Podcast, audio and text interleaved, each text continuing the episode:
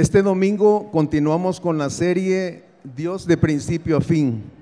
Estamos aprendiendo por medio de la Biblia que es Dios el protagonista central de la historia y no nosotros. Abracemos como iglesia su historia y su misión. El sermón de este día está, estará basado en el segundo libro de Samuel, capítulo 7, versículos del 1 al 17. Segundo libro de Samuel, capítulo 7, versículos del 1 al 17. Yo estaré leyendo la versión nueva traducción viviente. Ahí tienen en sus asientos eh, Biblia si la necesitan. Por favor, por reverencia al Señor, pongámonos de pie.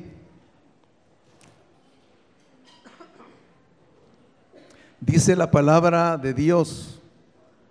Una vez que David se instaló en el palacio y el Señor le dio descanso de los enemigos que lo rodeaban, el rey mandó llamar al profeta Natán. Mira, le dijo David, yo vivo en un hermoso palacio de cedro, mientras que el arca de Dios está allá afuera en una carpa. Natán le respondió al rey, adelante, haz todo lo que tienes pensado, porque el Señor está contigo. Pero esa misma noche el Señor le dijo a Natán, ve y dile a mi siervo David, esto ha declarado el Señor. ¿Acaso eres tú el que me debe construir una casa en la que yo viva? Desde el día en que saqué a los israelitas de Egipto hasta hoy, nunca he vivido en una casa. Siempre fui de un lugar a otro con una carpa y un tabernáculo como mi morada. Sin embargo, donde quiera que fui con los israelitas, ni una sola vez me quejé ante los jefes de las tribus de Israel, los pastores de mi pueblo Israel. Nunca les pregunté, ¿por qué no me han construido una hermosa casa de cedro? Ahora ve y dile a mi siervo David, esto ha declarado el Señor de los ejércitos celestiales. Te saqué de cuidar ovejas en los pastos y te elegí para que fueras el líder de mi pueblo Israel. He estado contigo donde quiera que has sido y destruí a todos tus enemigos frente a tus propios ojos. Ahora haré que tu nombre sea tan famoso como el de los grandes que han vivido en la tierra. Le daré una patria a mi pueblo Israel y lo estableceré en un lugar seguro donde nunca será molestado. Las naciones malvadas no lo oprimirán como lo hicieron en el pasado, cuando designé jueces para que gobernaran a mi pueblo Israel, y te daré descanso de todos tus enemigos. Además, el Señor declara que construirá una casa para ti, una dinastía de reyes, pues cuando mueras y seas enterrado con tus antepasados, levantaré a uno de tus hijos de tu propia descendencia y fortaleceré su reino. Él es quien edificará una casa, un templo para mi nombre, y afirmaré su trono real para siempre. Yo seré su padre, y él será mi hijo. Si peca, lo corregiré y lo disciplinaré con vara, como lo haría cualquier padre pero no le retiraré mi favor como lo retiré a Saúl, a quien quité de tu vista. Tu casa y tu reino continuarán para siempre delante de mí, y tu trono estará seguro para siempre. Entonces Natán regresó a donde estaba David y repitió todo lo que el Señor le había dicho en la visión. Oremos. Padre Santo, gracias por tu palabra, que es un pozo inagotable de sabiduría y consejo. Tu palabra eres tú, Señor, hablándonos y mostrándonos tus pensamientos, tus deseos y tus mandatos. Ayúdanos, Señor, a ser humildes y dóciles y saber esperar tu consejo y no confiar en nuestra propia sabiduría. Porque como los cielos son más altos que la tierra, así tus caminos y tus pensamientos son más altos que los nuestros. Asimismo, Señor, oramos por Oscar, que tendrá bajo su responsabilidad exponer tu palabra para que le guíes, le bendigas y nos hables siguiendo con fidelidad tu enseñanza. También te pedimos que el Espíritu Santo prepare los corazones de los que la escucharemos para conocerla, comprenderla, obedecerla y aplicarla en nuestras vidas. En el nombre precioso de Jesucristo, oramos. Amén y amén. Gracias. Pueden tomar su lugar. ¿Cómo están, iglesia? Qué bueno tenerlos una vez más acá con nosotros, reunidos como la iglesia.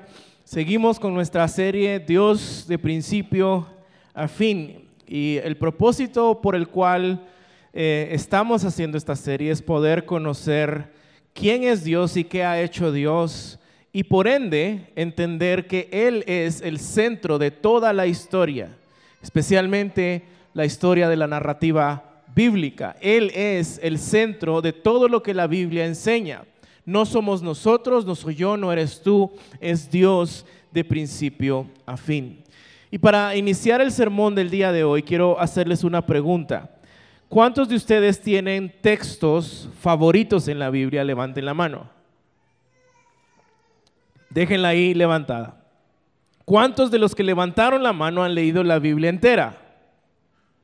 Ok, más o menos pasó lo mismo en el primer servicio y no es ningún examen, no tengan pena, no los vamos a sacar de la bodega. Eh, pero más o menos es una relación de 40 eh, por ciento eh, el que ha leído la Biblia completa y tiene textos favoritos. Y la pregunta va porque cuando hablamos de textos favoritos, todos los tenemos. Yo personalmente tengo textos y a veces hasta libros enteros de la Biblia que he subrayado una y otra y otra y otra vez. Y probablemente lo mismo pasa con ustedes. Hay textos en la Biblia que de alguna manera hablan especialmente a nuestro corazón. Hay textos en la Biblia que de alguna manera estoy seguro que pueden tener incluso hasta las manchas de las lágrimas que hemos derramado leyendo esos textos una y otra vez, textos especiales que nos recuerdan eh, mucho acerca de nuestra realidad. En mi caso, el Salmo 22, el Salmo 23, el Salmo 90, los salmos son especialmente favoritos para nosotros. Eh, el libro de Efesios y el libro de Colosenses en donde habla de la victoria de Cristo pero si somos honestos, en medio de nuestra cultura evangélica, cuando hablamos de textos favoritos, siempre estamos hablando de textos que no necesariamente hablen de la victoria de Cristo, pero de textos que hablen de mi victoria. Textos que hablan de cómo yo puedo estar en el centro de la narrativa y ser yo quien alcanza la victoria.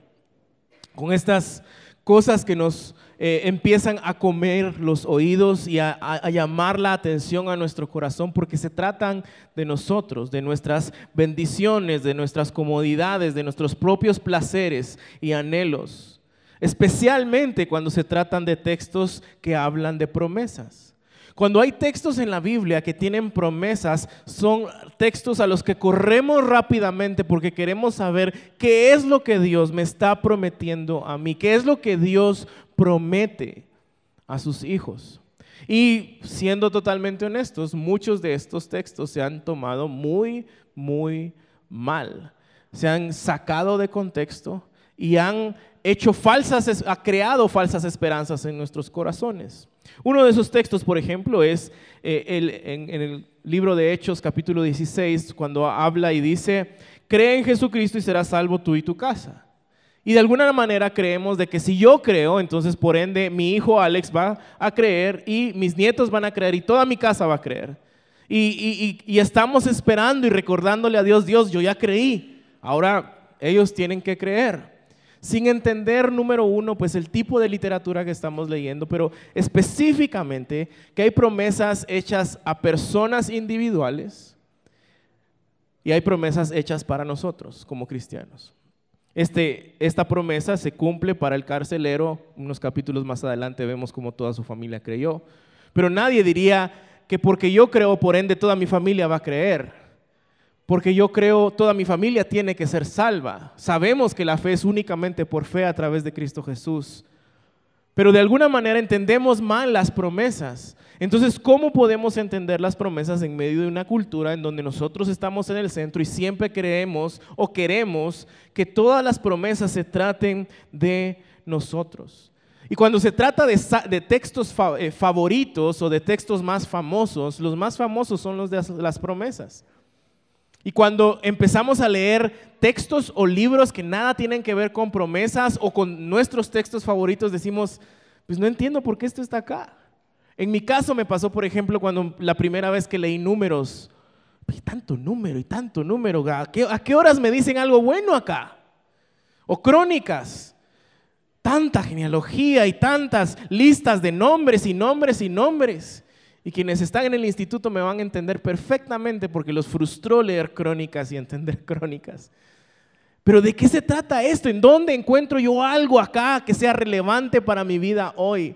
Y de alguna manera creemos que hay textos más espirituales o mejores, como Hechos 16, que el libro de crónicas o de números. O como textos como Mateo capítulo 1, eh, que abre el Nuevo Testamento y empezamos a leer. El siguiente es un registro de los antepasados de Jesús, el Mesías descendiente de David. Abraham fue el padre de Isaac, Isaac engendró a Jacob y Tatat. Y de alguna manera lo que hacemos es al llegar a esos textos decir, bueno, me voy a ir a lo más importante.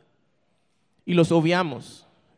Y creemos que la Biblia contiene palabras, contiene incluso capítulos que podrían estar de sobra.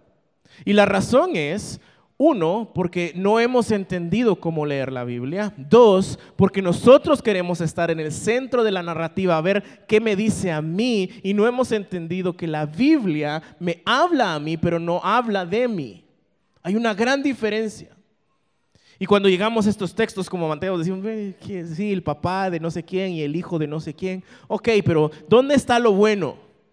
¿En dónde salgo yo hoy motivado de aquí para seguir y pensar que todo eh, va a estar bien en mi vida? Que si solo soy positivo y confío en las promesas de Dios, todos mis sueños van a convertirse en realidad.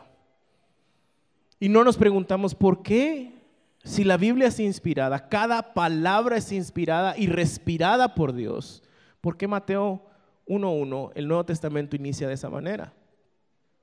Y la razón es que si entendemos que es Dios de principio a fin quien va creando una narrativa, es porque todos, no, no todos, la mayoría de textos, de promesas en el Antiguo Testamento están apuntando a su realización en Mateo 1.1. Todos estos textos que hablan de promesas en el Antiguo Testamento no están diseñados para Oscar directamente, sino están apuntando a la realidad de una promesa que se hizo real en la encarnación de Cristo. Y ahora entonces Mateo 1.1 empieza a hacer un poco más de sentido. Ahora, ¿qué tiene que ver esto con nuestro sermón el día de hoy con Segunda de Samuel? La razón es que Segunda de Samuel, capítulo 7, es especialmente uno de esos capítulos que apuntan a Mateo capítulo 1 y verso 1. Curiosamente, tampoco creo que segunda de Samuel capítulo 7 sea uno de nuestros capítulos favoritos en la Biblia. Sin embargo, si algo me sorprendió en esta semana es encontrar una cantidad enorme de comentaristas y teólogos que consideran a Segunda de Samuel capítulo 7 el capítulo más importante en el Antiguo Testamento. Personalmente sabía de qué se trataba, sabía de qué estaba hablando, pero me impresionó saber que muchos teólogos lo consideran el capítulo más importante. Y la razón es porque de este capítulo en adelante las promesas de Dios empiezan a magnificar Pero erróneamente, otra vez, nosotros al ponernos en el centro de la narrativa creemos que son promesas directamente relacionadas con nosotros y no indirectamente relacionadas con nosotros. Déjenme explicarles un poco de esto. En este texto vemos promesas increíbles de Dios a David. Vemos eh, lo que en teología se conoce como el pacto davídico, como el pacto de Dios con David. En este texto es donde inicia una cadena de promesas que se van haciendo cada vez más grandes y todas van a caer, a apuntar a Mateo capítulo 1 y verso 1, en la encarnación de Cristo. El pastor eh, Ryan Kelly dice que estos son como ríos que, que, están cada vez haciéndose más grandes y juntándose hasta desembocar en el mar que es Mateo 1.1. Y esa es la razón de por qué muchos consideran que este capítulo es el más importante. Y vamos a ver por qué. Ahora, antes de ver por qué, eh, déjenme recordarles que es un pacto. ¿Sí? Un pacto es la relación que Dios establece con el hombre bajo sus condiciones de cómo debería funcionar esa relación. Y la promesa que Él hizo después de la caída, la promesa que Dios hace después de que el hombre rechaza su palabra, Él lo busca y hace una promesa en Génesis 3.15, de que la simiente de una mujer aplastaría la simiente, perdón, la cabeza de la serpiente. Y en Mateo 1.1 vemos quién es la simiente de la mujer, es Cristo. Y entonces, al entender que esa es una promesa, Dios va confirmando esa promesa a lo largo del Antiguo Testamento cada vez más claramente y fuertemente a través de pactos, a través de cómo Él se iba a relacionar con Israel y con algunos de sus líderes y patriarcas. Eso es un pacto. Hace un pacto con Adán, que es la promesa de que la simiente de la mujer aplastaría a Satanás. Hace un pacto con Noé, un pacto de preservación, porque ¿quién hubiera quedado como mentiroso si Dios decide acabar con toda la raza humana? Dios. No hubiera quedado a nadie a quien salvar como prometió en Génesis 3.15. Y por la gloria de su nombre, como vimos hace dos semanas, Él preserva a Noé y a su familia y hace un pacto con ellos y deja que toda la tierra vuelva a florecer. Luego hace un pacto con Abraham de que sería padre de muchos y sería de bendición a todas las familias de la tierra y le da descendencia. De ahí nace Israel, el pueblo que él escogió para mostrar quién es él. Luego hace un pacto con Moisés de que iba a darles la tierra y iba a bendecir a Israel si ellos guardaban su ley. Y luego hace un pacto con David, es el que vemos el día de hoy y luego viene el nuevo pacto en Cristo Jesús. El nuevo pacto es Cristo Jesús. Así que esto es el pacto y constantemente leemos en el Antiguo Testamento esta frase. Estableceré mi pacto con ustedes, ustedes serán mi pueblo y yo seré su Dios. ¿Por qué? Porque Él a lo largo del Antiguo Testamento, a pesar del hombre, mantiene su promesa, mantiene su pacto. ¿Y cuál era ese pacto? El dar una respuesta a la rebelión del hombre, porque su plan eterno era llamar a un pueblo de toda lengua, tribu y nación para que le adoren y le obedezcan, para que exalten la gloria de su gracia, de su nombre. Debido a que Dios fue fiel a su pacto con Noé, los pecadores continuaron viviendo, multiplicándose sobre la tierra. Debido a que Dios fue fiel con el pacto que hizo con Abraham, sus descendientes se convirtieron en la nación de Israel. Debido a que Dios fue fiel a su pacto con Moisés, la nación ahora está en la tierra prometida, la cual abre el escenario ahora a segunda de Samuel capítulo 7. En esa parte de la historia es donde estamos nosotros. Ahora, el sermón de hoy tiene cuatro partes y vamos a entender cuál es este pacto de Dios con David. Dios establece un reino en el trono de David que duraría para siempre. Capítulo 1 y la primera parte del sermón es el estado de David. Una vez, perdón, capítulo 7, eh, verso 1.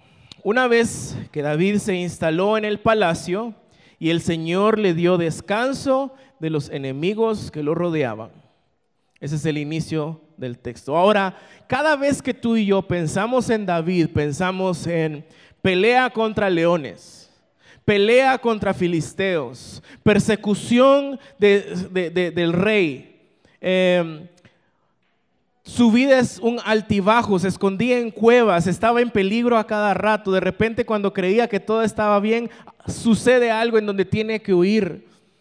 Luego él miente, peca, se arrepiente. Es, un, es como estar viendo una película de, de acción y suspenso. ¿Qué va a pasar? ¿Lo van a agarrar? ¿No lo van a agarrar? Escapó y está corriendo de esquina en esquina. ¿Por qué? Porque esa era la vida del rey. Eso es lo que pensamos y recordamos del rey David. Pero al llegar al texto del día de hoy, solo al leer la primera línea, vemos de alguna manera que ese estado de David ha cambiado. Dios le ha concedido descanso de sus enemigos. Él está totalmente establecido como rey.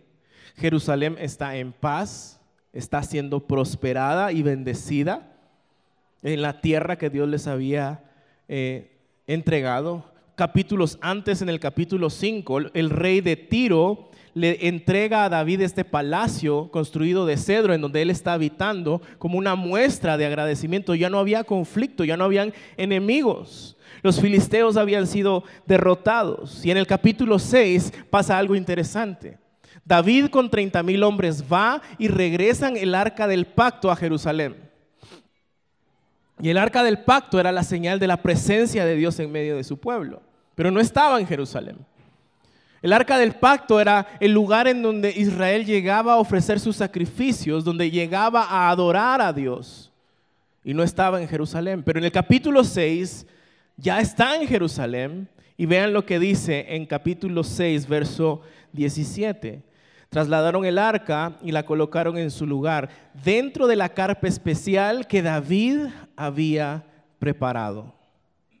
Ahora en el, en el capítulo 7 él está sentado en el palacio que le había dado el rey de Tiro, construido de cedro, en paz, discutiendo con el profeta Natán un anhelo de su corazón. Y esa es la segunda parte del sermón, versos 2 al 4, el anhelo de David. El rey llamó, llamó al profeta Natán, mandó a llamar al profeta Natán. Mira, le dijo David, yo vivo en un hermoso palacio de cedro Mientras que el arca de Dios está allá afuera en una carpa, Natán le respondió al rey, adelante, haz todo lo que tienes pensado porque el Señor está contigo. Para David algo no estaba bien, algo no cuadraba en esta situación. Él está establecido como rey, están en paz, Jerusalén está bien, los filisteos han sido derrotados, los reyes de otras naciones le entregan un palacio de cedro pero la presencia de Dios está en una carpa que él había hecho. No, no, es posible que yo tenga más comodidad o yo ya está establecido cuando el arca del pacto, la presencia de Dios está en una carpa moviéndose de lugar en lugar. Entonces, ese es el anhelo del rey y va y le consulta al profeta. Algo interesante en el Antiguo Testamento. El rey de la nación consulta al único que recibía palabra directa de Dios en el Antiguo Testamento, al profeta. Y Natán le responde, adelante, haz todo lo que tienes pensado. Pero este no era el plan de Dios. Este no era el deseo de Dios. Dios tenía un mejor plan. Y si seguimos leyendo sabemos cuál es ese plan. Pero antes de seguir leyendo, hagámonos la pregunta, ¿cuántas veces nosotros creemos que nosotros somos los que tenemos el mejor plan, la mejor idea? Sin considerar que al final quien decide por encima de todos nuestros anhelos y deseos es el Señor Dios, soberano, creador del universo. Proverbios 19:21 nos recuerda esto. Podemos hacer todos los planes que querramos, pero el propósito del Señor es el que permanece para siempre. Nosotros podemos planificar y soñar y desear, incluso con un buen corazón, porque David estaba deseando algo con un buen corazón, no era algo malo. Pero al final Dios tenía un mejor plan, que no se trataba de David y su deseo y su anhelo. ¿Y acaso no es eso lo que sucede a veces con nuestros anhelos de escuchar promesas en la Biblia? De que esto se trate de nosotros. Pero si algo vamos a ver en el texto del día de hoy es que es bueno que no se trate de nosotros porque Dios tiene un mejor plan. Y por algo la palabra del Señor nos recuerda en Santiago, como dice el dicho chapín, primero Dios.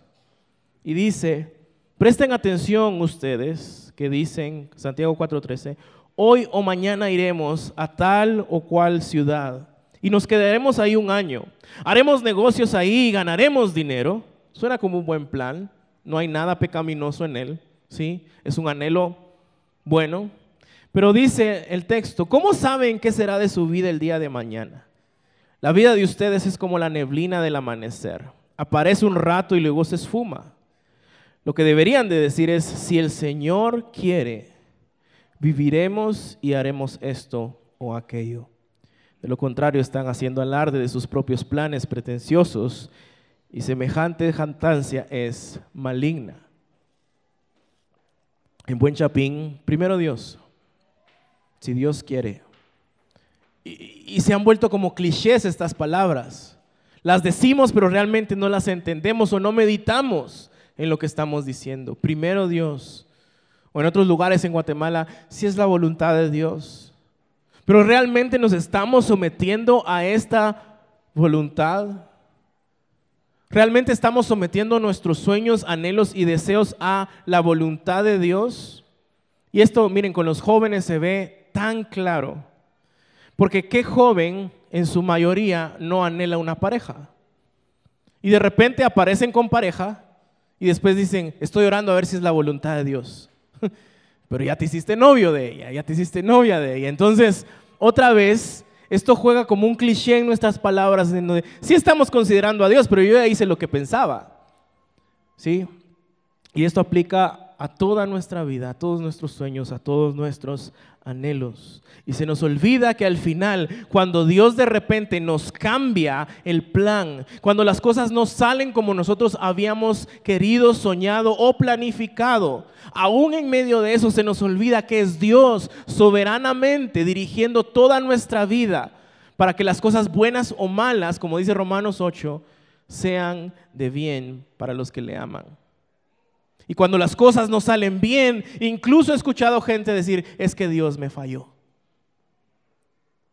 Y le echamos la culpa a Dios de no entender otra vez cómo sus planes son mejores, cómo su palabra, sus decretos es mejor, es para nuestro bien. Y otra vez, eh, eh, cuando no salen bien las cosas, es como eh, cuando yo le digo a mi hijo Alex, te tenés que tomar la medicina. No quiero, es, es por tu bien. No te va a gustar un momento, va a doler un rato, vas a querer incluso hasta vomitar de lo mal que te sentís, pero es por tu bien. Y lo entendemos tan fácil con los niños, pero es difícil tragarnos esa pastilla nosotros mismos de que los planes de Dios son mejores y Dios tenía un mejor plan para David, una promesa increíble. Y eso es lo que vemos en versos 4 al 17. Antes de entrar a eso, Paul Tripp, hablando de que los planes de Dios son mejores y nos debemos de someter a ellos, dice, estoy completamente persuadido de que solo existen dos formas de vivir confiando, viviendo en Dios, en sometimiento a Dios, su voluntad, sus estatutos, o pretendiendo que nosotros somos Dios bajo nuestra propia voluntad y estatutos. Génesis 3 otra vez.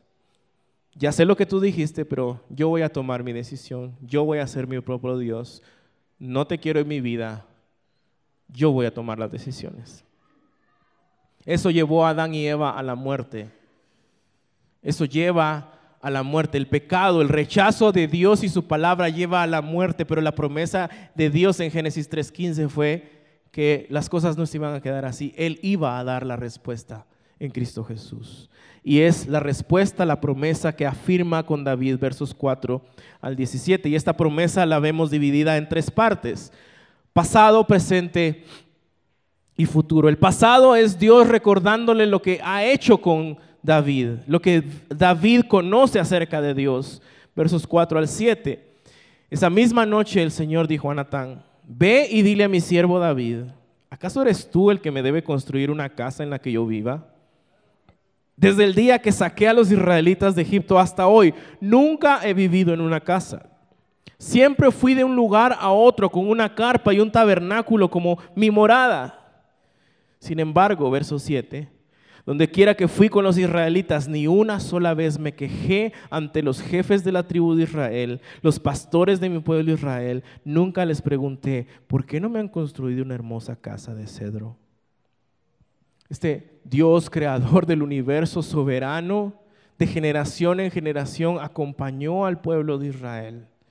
En donde quiera que ellos iban, ahí estaba su presencia como un tabernáculo, como un arca, como una nube, representando su presencia en medio de ellos. Pero lo que le está diciendo a David es, yo no necesito nada de ti. Yo no soy dependiente de lo que tú me puedas dar. Yo soy autosuficiente. Recordemos el Salmo 50, verso 7 en adelante. Oh pueblo mío, escucha cuando te hablo estas son las acusaciones que tengo contra ti, Israel. Yo soy tu Dios. Dios. No tengo quejas de tus sacrificios ni de ofrendas quemadas que ofreces constantemente, pero no necesito los toros de tus establos ni las cabras de tus corrales pues todos los animales del bosque son míos y soy dueño del ganado y de mil colinas. Conozco a cada pájaro de las montañas y todos los animales del campo me pertenecen. Vean el verso 12. Si tuviera hambre, no te lo diría a ti.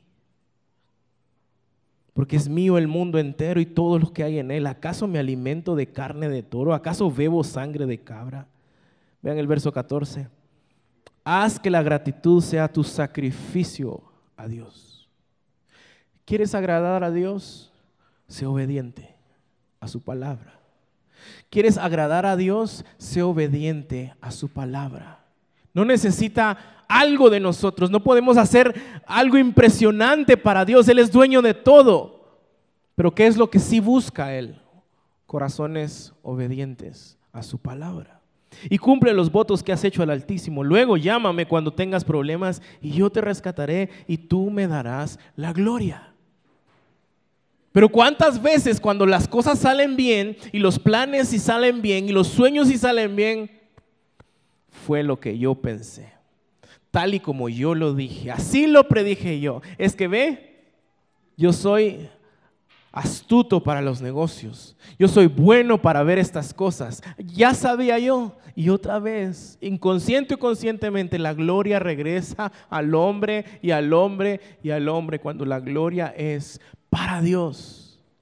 Porque Él es quien controla nuestros días. Él es quien sabe cuáles son los planes mejores para nosotros.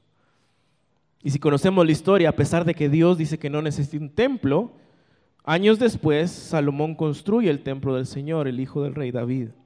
Y vean lo que dice en la dedicación del templo en Primera de Reyes, capítulo 8, verso 27. Pero ¿es realmente posible que Dios habite en la tierra?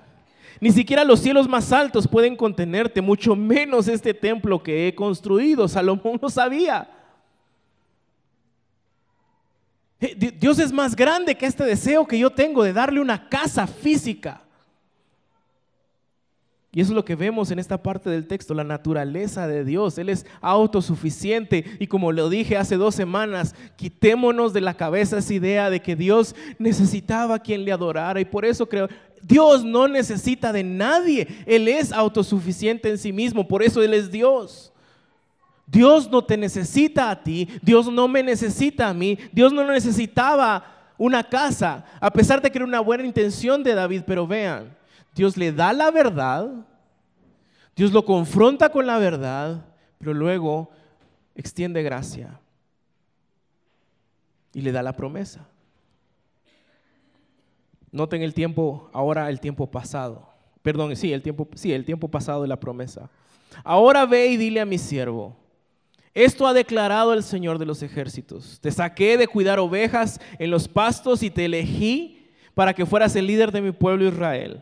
He estado contigo donde quiera que has ido y destruía a todos tus enemigos frente a tus propios ojos. Esto ya estaba cumplido.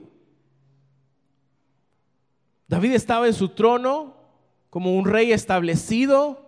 Jerusalén estaba en paz, sus enemigos desvanecidos. Y ahora Dios no solo le recuerda lo que ya ha hecho con él, sino lo que está sucediendo ahora. Ahora haré que tu nombre sea tan famoso como el de los grandes, como los grandes que han vivido en la tierra. Esto estaba empezando a suceder. Los reyes de Tiro le, traían y le construían un palacio. Miles de años después estamos, seguimos hablando del rey David. Esto es una realidad. Y ahora vean el verso 10, le daré una patria a mi pueblo Israel y lo estableceré en un lugar seguro donde nunca será más molestado. Las naciones malvadas no lo oprimirán como lo hicieron en el pasado. Esto suena como las palabras del pacto de Abraham y Moisés. Haré de ti un hombre famoso, tendrás muchos descendientes, los reyes saldrán de ti, daré la tierra, te daré la tierra donde fluye leche y miel. En la tierra tendrás descanso de tus enemigos, habrá paz. Pareciera que todo esto ya está sucediendo. Recuerden otra vez el verso 1, el Señor le dio descanso de los enemigos que lo rodeaban. Y la tercera parte de esa promesa a partir del verso 11 es una situación que pareciera ser que se extendería al futuro. Verso 11, primera parte. Cuando designé jueces para que gobernaran mi pueblo Israel y te daré descanso de todos tus enemigos. Esto estaba empezando a suceder. Era algo que David estaba ya viendo realizado. Ahora, si nos ponemos en sus zapatos, ¿qué más había que tachar de la lista de las promesas de Dios?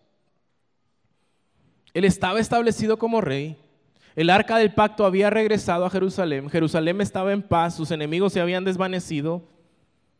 Él estaba siendo famoso, los reyes le construyeron un palacio en donde estaba viviendo. Todo está cumplido, ¿no? Y entonces, seguramente en el corazón de David, hacerle una casa permanente a Dios tenía todo el sentido del mundo. Ya no va a tener que moverse de un lugar a otro, ya estamos, ya todo esto se cumplió. Construyamos un templo permanente para el Señor. Pero si algo sabemos miles de años después es que Dios estaba lejos de terminar su plan.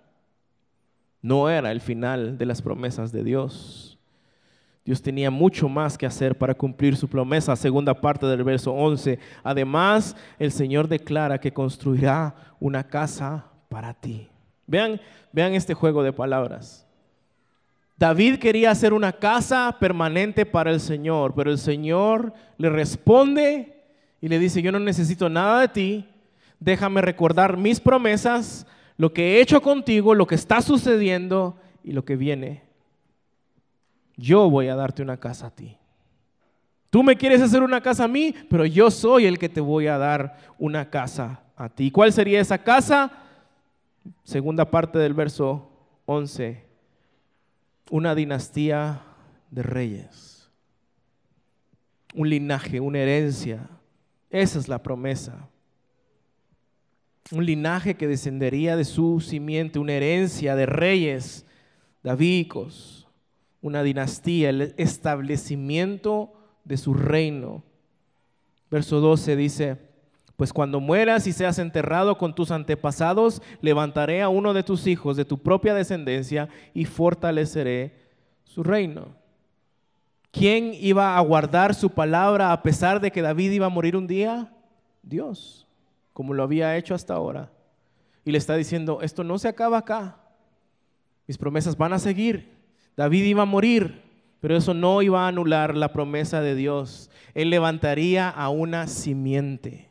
Génesis 3:15. Sucedió con Noé, sucedió con Abraham, sucedió con Moisés y ahora lo habla a David, la simiente, descendencia. Y ahora va teniendo más claridad por qué iniciar el Nuevo Testamento con la lista de descendientes, la genealogía de simientes en donde culminan todos en Cristo Jesús. Él es, dice el verso 13, quien edificará una casa, un templo para mi nombre. Una generación después vimos que Salomón es quien lo construyó y afirmaré su trono real para siempre. Y aquí vemos Generalmente como funciona la profecía en el Antiguo Testamento siempre hay como un doble cumplimiento. Está hablando de un futuro cercano, literal, físico con Salomón, pero siempre, como todo el Antiguo Testamento, apuntando a la vida, obra de Cristo Jesús. Y en la primera parte del verso 13 estamos hablando de Salomón. Y luego aparece la promesa de que su reino será para siempre. Pero Salomón no iba a vivir para siempre. Y de hecho es curioso que la frase para siempre aparece tres veces en esta promesa de Dios a David. Es un futuro cercano, pero hay algo más profundo, más grande, en donde Dios establecería su trono para siempre. El linaje de David sería para siempre. Él está estableciendo su trono para siempre. Yo seré su padre, verso 14, y él será mi hijo. Si peca, lo corregiré y lo disciplinaré con vara, como lo haría con cualquier, como lo haría cualquier padre. Pero no le retiraré mi favor como lo, lo retiré de Saúl, a quien quité de tu vista. A Saúl lo cortó de una vez, pero no sería así con Salomón.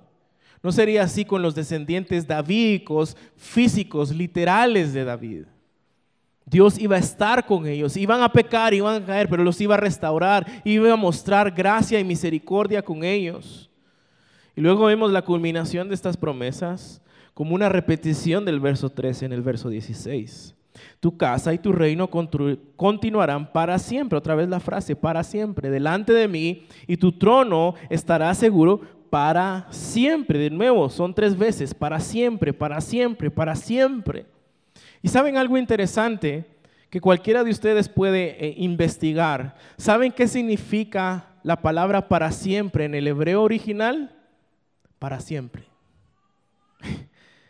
No es por mucho tiempo, no es por un montón de tiempo, no es un rato, no es si te portas bien. El hebreo significa para siempre. ¿Por qué? Porque la promesa de Dios es para siempre. Y nos recuerda de nuevo que el pacto que Dios hace con el hombre es para siempre. No así los pactos que pudiéramos hacer con Él de regreso. No pueden ser perfectos, no pueden ser para siempre. Si tú me das esto, entonces yo voy a hacer esto. Eso no funciona así. David quería hacer una casa para el Señor, pero el Señor es quien le daría una casa a David. Dios establecería una casa eterna permanente y para siempre del linaje de David. Y hay dos formas de que esto pudo haber sucedido. O que David siempre su descendencia tuvo hijos y por ende heredaron el trono, cosa que es muy poco probable. Una lista interminable y para siempre de reyes davídicos. O la segunda es que Dios levantaría a un rey del linaje de David que vendría quien es eterno y quien se sentaría en el trono para reinar para siempre. Otra vez, la importancia de Mateo 1.1 empieza a tener más claridad al entender en su contexto y claramente cuáles son las promesas de Dios. Por favor, medita en esto un momento, medita en la magnitud de esta promesa. Medita y, asómbrate conmigo de la profundidad de la promesa que está haciendo a David. Cómo Dios está en el centro de toda la narrativa. Cómo Él controla lo que sucede y lo que no sucede. Quién se levanta, quién cae, quién muere, qué sucede, qué no sucede. Y todo acorde a lo que Él prometió Dale Rav Davis da tres observaciones de las promesas de Dios hacia David que son increíbles. Dice el comentarista, las promesas de Dios a David no serían anuladas por la muerte. David y sus generaciones iban a morir, pero la promesa seguiría. Dos, las promesas de Dios a David no serían destruidas por el pecado porque en el verso 14 y 15 dice, esa descendencia va a pecar, yo lo voy a corregir, pero no voy a quitar mi gracia de él. O sea, ni el pecado iba a obstruir la promesa de Dios a David. Y la tercera, las promesas de Dios no se extinguirían por el tiempo, para siempre, para siempre, para siempre. ¿Acaso no es maravilloso meditar en cómo Dios cumple sus promesas? Pero de alguna manera, no nos, y digo nos porque me pasa también muchas veces, no nos emociona tanto porque estamos tan acostumbrados a estar en el centro. Y cuando hablamos de promesas, yo quiero escuchar algo que me hable a mí, de lo que yo voy a obtener, de lo que yo puedo sacar. Y hemos hecho de Dios algún tipo de vending machine en donde si metemos dinero y marcamos lo que queremos, tiene que salir eso de regreso. Pero el meditar en las promesas reales de Dios, cumplidas en Cristo, nos debería emocionar más, porque estas hablan de la satisfacción de nuestra mayor necesidad, que es la salvación de nuestras almas. Las promesas de Dios no serían anuladas por la muerte, ni por el pecado, ni por el tiempo. Esto es, esto es maravilloso y eso nos lleva a nuestro último punto. Todas estas promesas son a David, a su descendencia, que se cumpliría en Cristo. Pero, pastor, eso significa que, y entonces, ¿en dónde quedamos nosotros? ¿Será, ¿Será que hay algo mejor para nosotros? ¿Hay algo más grande para mí hoy? Y la respuesta es sí. Porque después de segunda de Samuel 7, las promesas de Dios, no para David, sino para su pueblo, basadas en lo que prometió a David, empiezan a crecer y a hacerse más grandes y más grandes y más grandes.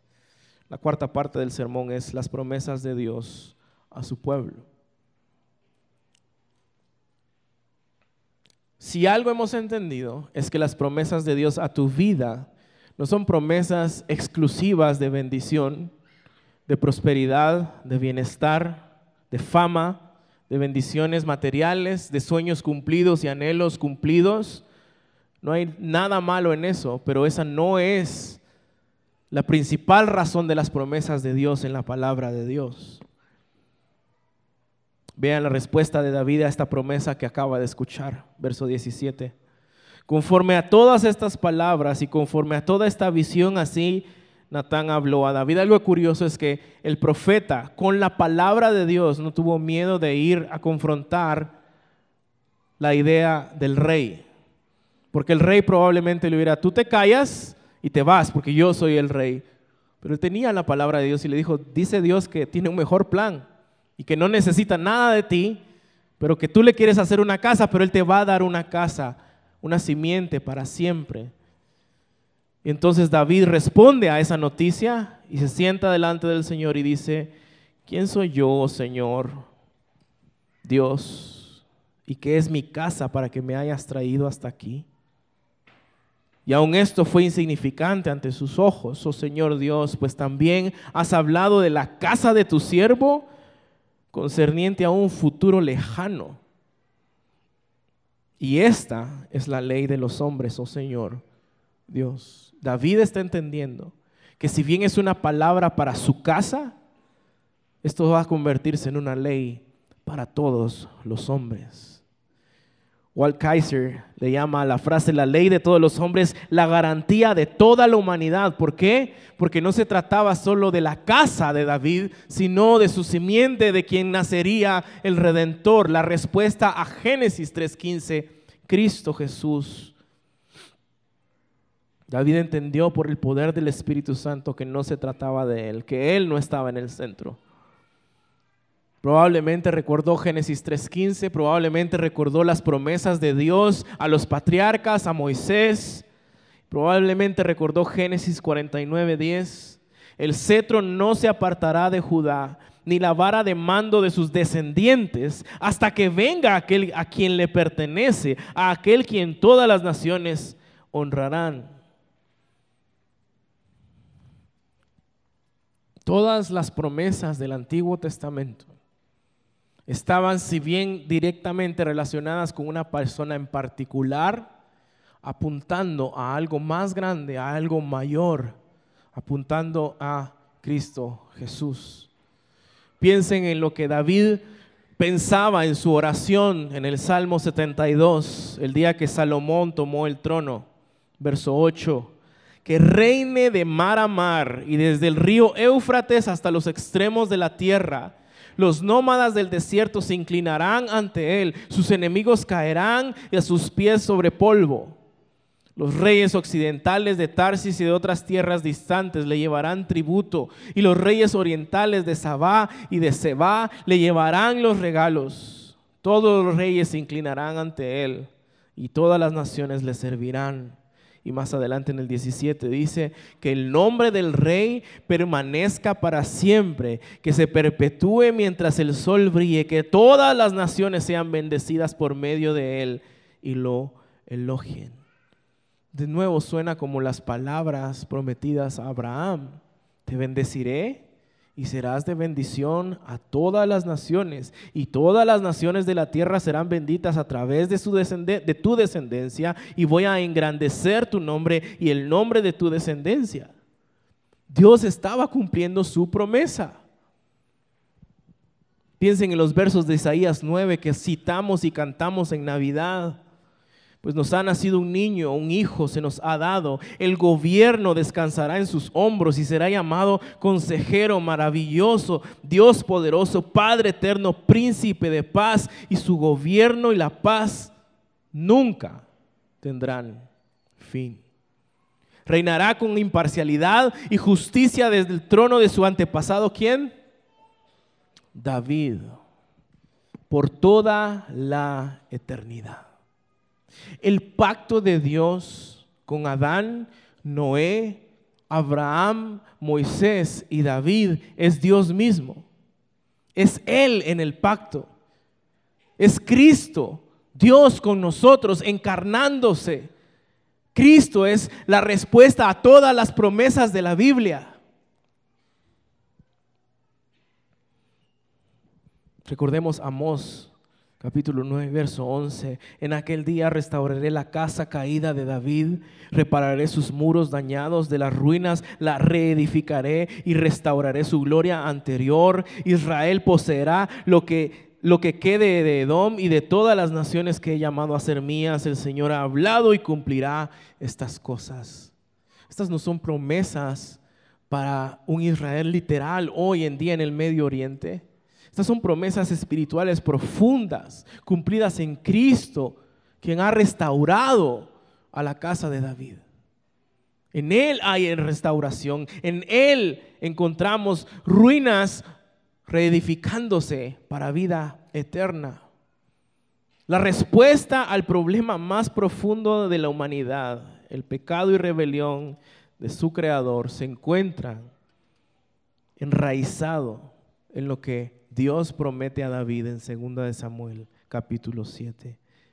Y en estos pequeños textos que se van haciendo más grandes cada vez en el Antiguo Testamento.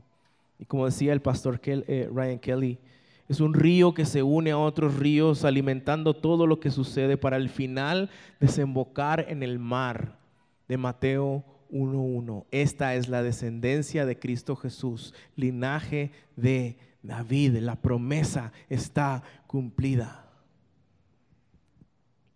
¿No contigo en el centro? ¿No conmigo en el centro?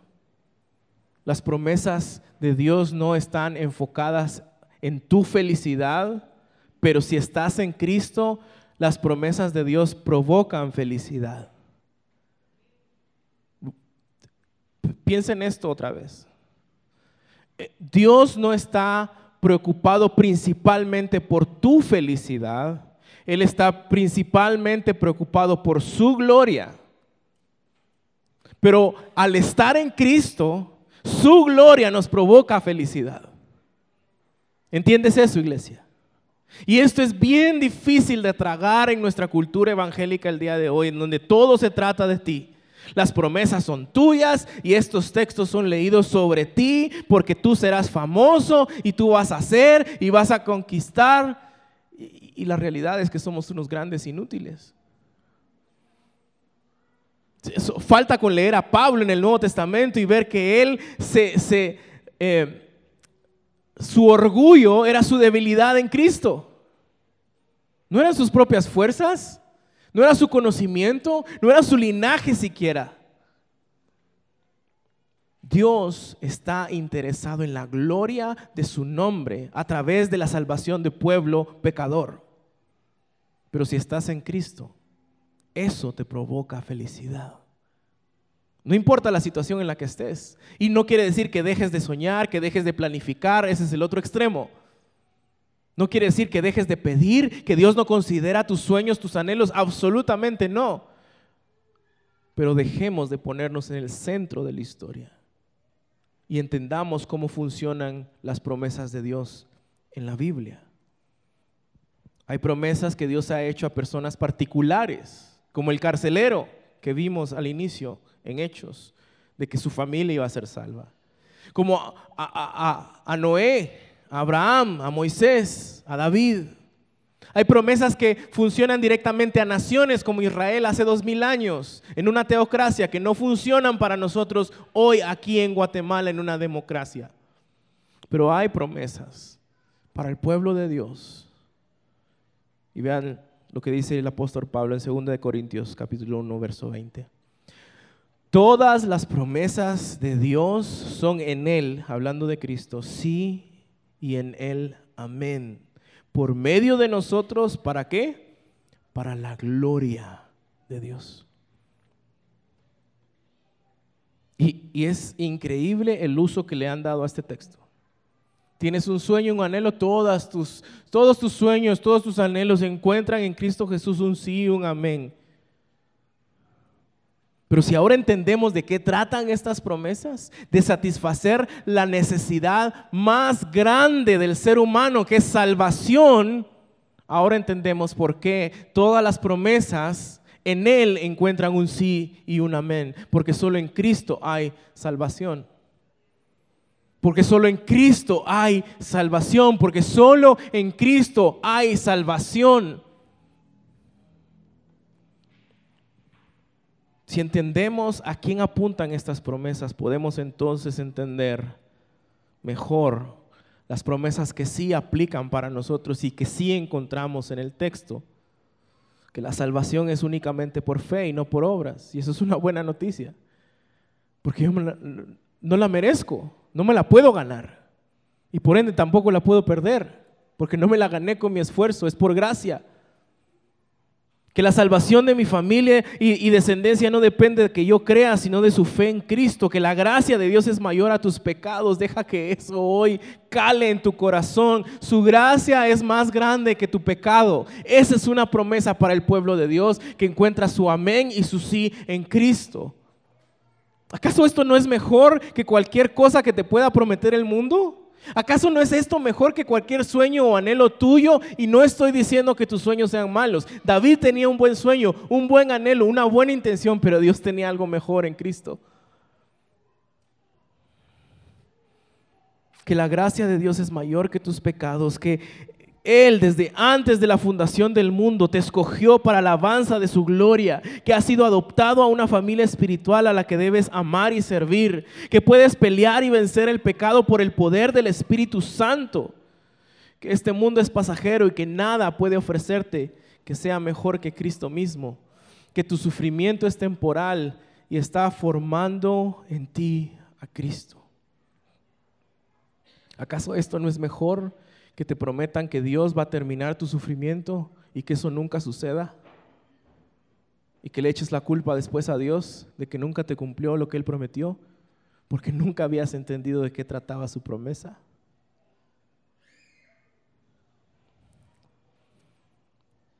Que te puede dejar hasta tu padre y tu madre, pero Él nunca va a desampararte. Que tu dolor es importante para Él como Dios soberano y creador del universo que su presencia estará contigo hasta el fin de este mundo, que demanda de ti obediencia gozosa, completa y absoluta, que debes amar a tu prójimo no en tus fuerzas, en su poder, incluso amar a tus enemigos, no con tus fuerzas, en su poder,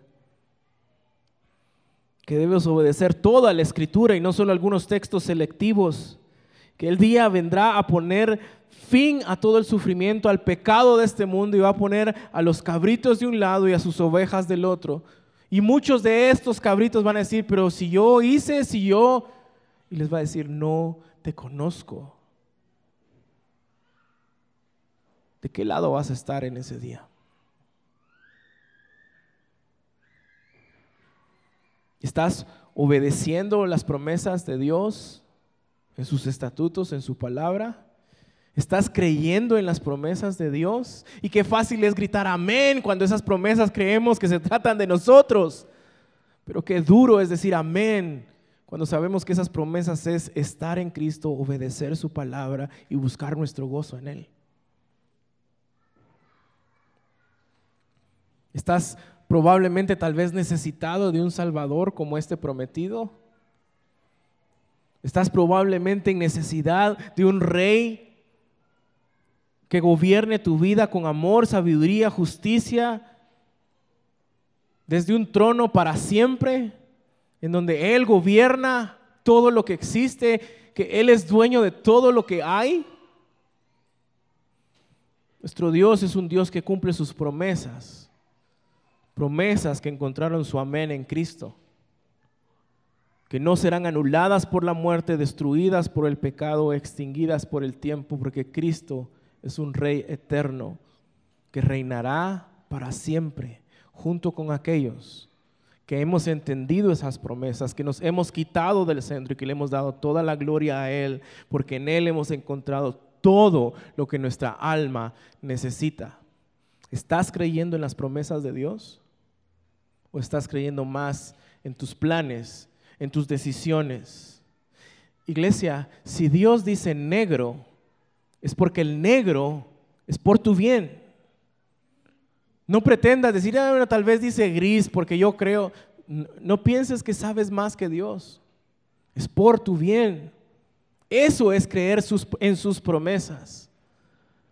Termino con la frase de Spurgeon que dice, el gran pecado de no creer en el Señor Jesucristo a menudo es tratado como muy a la ligera y en un espíritu muy trivial como si apenas fuera pecado. Sin embargo, según mi texto, y ciertamente según el tono completo de las escrituras, es creer que Dios entrega mentiras y que puede ser peor que esto. Dios no engaña, Dios no miente, Dios no falla. Y si has sentido eso de parte de Dios, probablemente es porque no has entendido de qué se tratan las promesas de Dios en la Biblia. Probablemente es porque no has entendido qué implica creerle a Dios y seguir su palabra. Pongámonos de pie.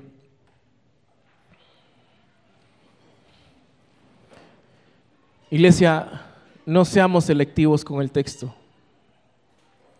No estoy diciendo que está mal tener textos favoritos. Hay textos en donde yo he llorado una y otra vez y están súper marcados, pero entendamos todo el consejo de su palabra.